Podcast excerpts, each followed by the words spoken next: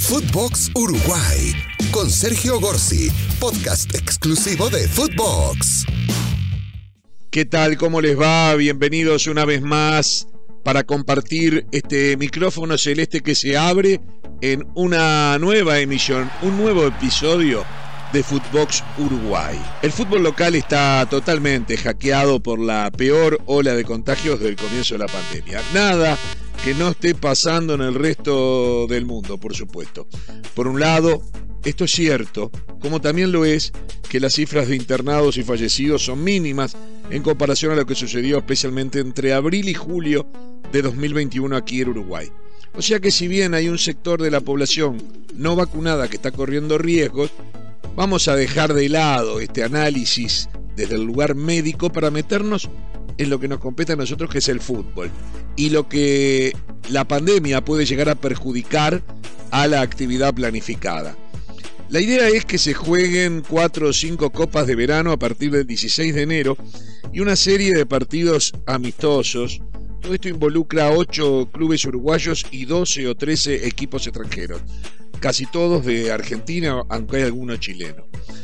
El tema es que la ola de contagios en Argentina ya determinó, por ejemplo, que clubes como Rosario Central y Atlético Rafaela hayan cancelado sus viajes. Eh, mi olfato me dice que esto es minuto a minuto y que nada estará seguro hasta que no se llegue a cada partido. Por ejemplo, el pasado 5 de enero volvieron a entrenar algunos equipos, en particular Peñarol y Nacional se hicieron hisopados preventivos y dio cinco casos en Nacional positivos y nueve positivos en Peñarol. Al mismo tiempo, en Argentina, esto ya lo hemos contado, se detectaron 99 casos en, un mismo día, que fue cuando los 18 clubes se hicieron los hisopados para volver de sus licencias. Todo esto puede conspirar con la actividad de verano que es muy rioplatense y que involucra, como ya dije, a ocho clubes uruguayos con 12, 13 o 14 clubes argentinos. Por otro lado, eh, también eh, puede conspirar contra la actividad con la vuelta al fútbol, del fútbol oficial, de, lo que es el campeonato a final de mes. La actividad del fútbol local indica que el 30 de enero se abrirá la temporada 2022 con la final de la Supercopa entre Peñarol y Plaza Colonia. Y una semana después, el 5 de febrero, está previsto comience el Campeonato Uruguayo, que es un campeonato histórico que se juega desde 1900, casi sin ninguna interrupción.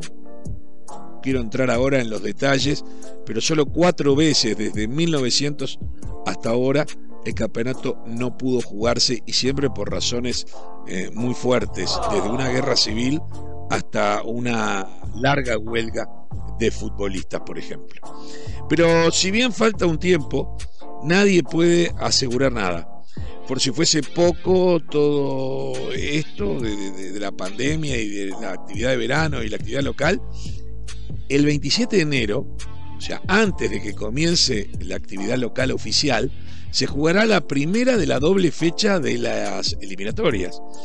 Para entender lo que está pasando, Doy un ejemplo. El martes pasado se presentaron en el Complejo Celeste en el estreno de los trabajos del nuevo técnico Diego Alonso, que dio conferencia y se presentó ante la prensa, cinco futbolistas que estaban de vacaciones en Uruguay. Ellos eh, fueron Guillermo Varela, del Dinamo de Moscú, que vuelve a la selección después de haber jugado de titular dos de los cinco partidos del Mundial de Rusia en el lateral derecho, pero que luego de a poco fue siendo dejado de lado. Por eso es una sorpresa el haberlo podido recuperar. También se presentaron George Andarracaeta, figura del Flamengo de Brasil, y el zorro Damián Suárez, lateral derecho del Getafe español. También destacamos que se presentaron el pelado Martín Cáceres y Diego Odín, dos históricos de la selección uruguaya, pero que vienen de ser separados del plantel de Cagliari por bajo rendimiento, en una situación por demás polémica y preocupante.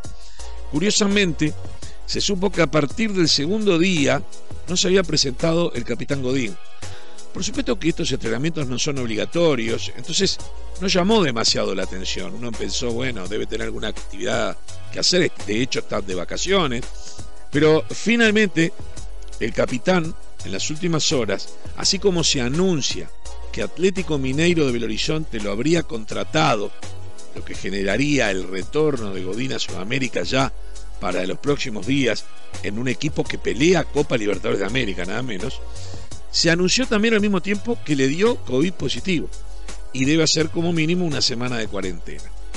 Todo es así. El COVID todo lo condiciona. Diego Alonso comenzará hoy a trabajar con una mezcla de juveniles sub-17 y sub-20 a los que preparará para que simulen el estilo de juego o la estrategia que supuestamente se podría encontrar el equipo celeste contra Paraguay en Asunción y contra Venezuela en Montevideo. En declaraciones públicas, Diego Alonso analizó por arriba la lista de 50 futbolistas que reservó. No quiso entrar en muchos detalles, pero se desprenden algunas cosas. Eh, hay siete arqueros y él ya anunció por qué siete, porque citará cuatro para los partidos, teniendo en cuenta todo este caos de la pandemia. Su idea es que el lunes 24 eh, lleguen probablemente en un charter especial los futbolistas de Europa, que son la gran mayoría, para entrenar de tres días hasta el partido entre los paraguayos. También hay varios futbolistas, hay que ver cómo queda la lista, que juegan en Estados Unidos, en México, en Brasil, Argentina. Esta lista de 50 futbolistas, según Diego Alonso, bajará a 25 como mínimo y un máximo de 30. Otra cosa que se supo por boca del propio técnico es que ya tiene en su cabeza el 90% del equipo que piensa poner en cancha el 27 de enero ante Paraguay. Claro, sin nada nuevo, cosa difícil, se interpone. Porque, primero que están todos en actividad y cualquiera se puede lesionar, como pasó últimamente con Ronald Araujo o alguna otra situación, pero también por el tema del COVID. No es sencillo descubrir ese 90% porque es un técnico nuevo. Si fuese el maestro Tavares uno imaginaría, pero haremos un pequeño ejercicio. Primero el arquero Muslera no va a estar y no es claro quién lo va a sustituir. Yo creo que de los siete reservados hay tres con más chance, que son Sergio Roget, el arquero nacional que volvió a entrenar en estos días tras dos meses luego de una fractura en un dedo de la mano, pero que si se juegan los partidos de verano como creo que se van a jugar, va a llegar con cuatro o cinco partidos encima de aquí al 27. Martín Campaña es el otro que podría jugar porque era uno de los tres goleros que permanentemente participaba de los partidos de selección y hace años que está en la selección uruguaya está teniendo continuidad en Arabia Saudita.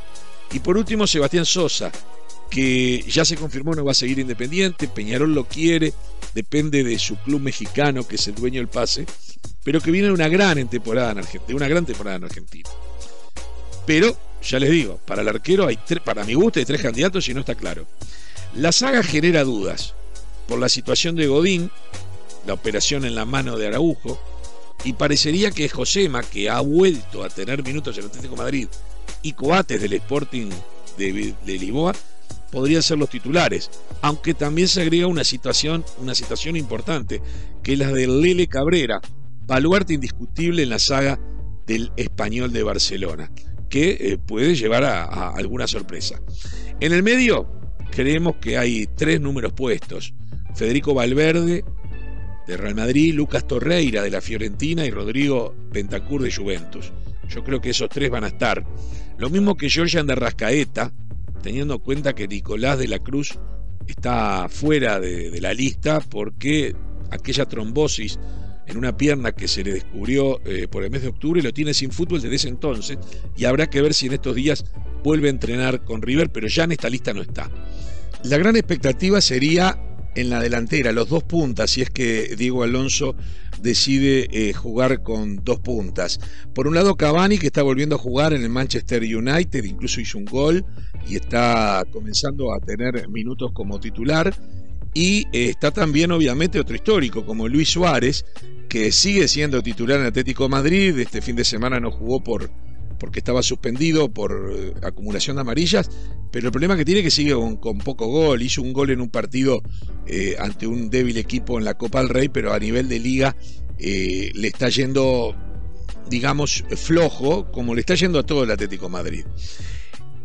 creo que el mejor adelante es Darwin Núñez, o sea que para mi gusto, Darwin Núñez es el mejor hoy en día jugando para Benfica. Los laterales podrían ser Giovanni González, como había sido hasta ahora con el maestro Tavares, o Guillermo Varela, que por algo lo traen del Dinamo Moscú, incluso el zorro Damián Suárez, que figura en el Getafe. Eso por derecha y por izquierda. Yo no creo que Matías Viña de la Roma o Joaquín Piquerés de Palmeiras dejen de ser los dos eh, candidatos, aunque en la reserva figuran otros dos laterales de muy buen momento, como Pacho, eh, el Pacha Pino en el Cádiz o eh, Matías Olivera en Getafe, cualquiera de los dos de, muy buen presente en la Liga Española. En definitiva, como venimos diciendo, minuto a minuto habrá que monitorear todo. Los 50 reservados, los hisopados uruguayos y argentinos, para ver cómo vendrá la temporada de torneos de verano, eh, cómo comienza el campeonato local y en cuanto a futbolistas que se van y otros que vienen, se confirmó la ida de la estrella de Peñarol al Orlando City de la MLS, eh, Facundo Torres, en un pase de 13 millones de dólares en total, en donde Peñarol recibirá 9 millones en la mano por el 70% y quedará enganchado eh, con un 30% en un futuro pase que se supone debería ser eh, al fútbol europeo en un futuro tal vez no tan lejano. Eh, no está claro si Giovanni González eh, se va o no de Peñarol. Y Agustín Canovio eh, firmaría, el mejor jugador de la temporada en el campeonato uruguayo, firmaría por seis meses más, pero tampoco está confirmado. de Álvarez Martínez, el goleador de Peñarol, por ahora se estaría quedando unos meses más. Habrá que ver si lo puede aguantar todo el año. Peñarol. En Nacional eh, Brian Ocampo eh, volvería a entrenar, pero sin contrato firmado aún, está libre. Y dicen que River de Argentina lo podría llegar a querer. Nacional incorporó al Pumita, al lateral derecho, el Puma Rodríguez, después de una supuesta puja con Peñarol, finalmente eh, salió eh, el préstamo hacia Nacional. Nacional lo que precisa es reforzar su delantera al haber dejado ir a su goleador argentino Vergesio, que volvió a su primer club platense en Argentina, y también a Tiago Vecino. En, definitiva, como se dice, mucho ruido, pocas nueces, en un mercado raro, con poca plata para contratar, pero también con poca plata en el mundo para llevarse a los mejores como siempre. Esto entonces pone todo en duda, todo en duda. Poca plata y encima la pandemia. Veremos cómo sigue todo esto. Señoras y señores, la idea es reencontrarnos en los próximos días en un nuevo episodio del micrófono celeste por Footbox Uruguay. Que pasen bien. Footbox Uruguay con Sergio Gorsi, podcast exclusivo de Footbox.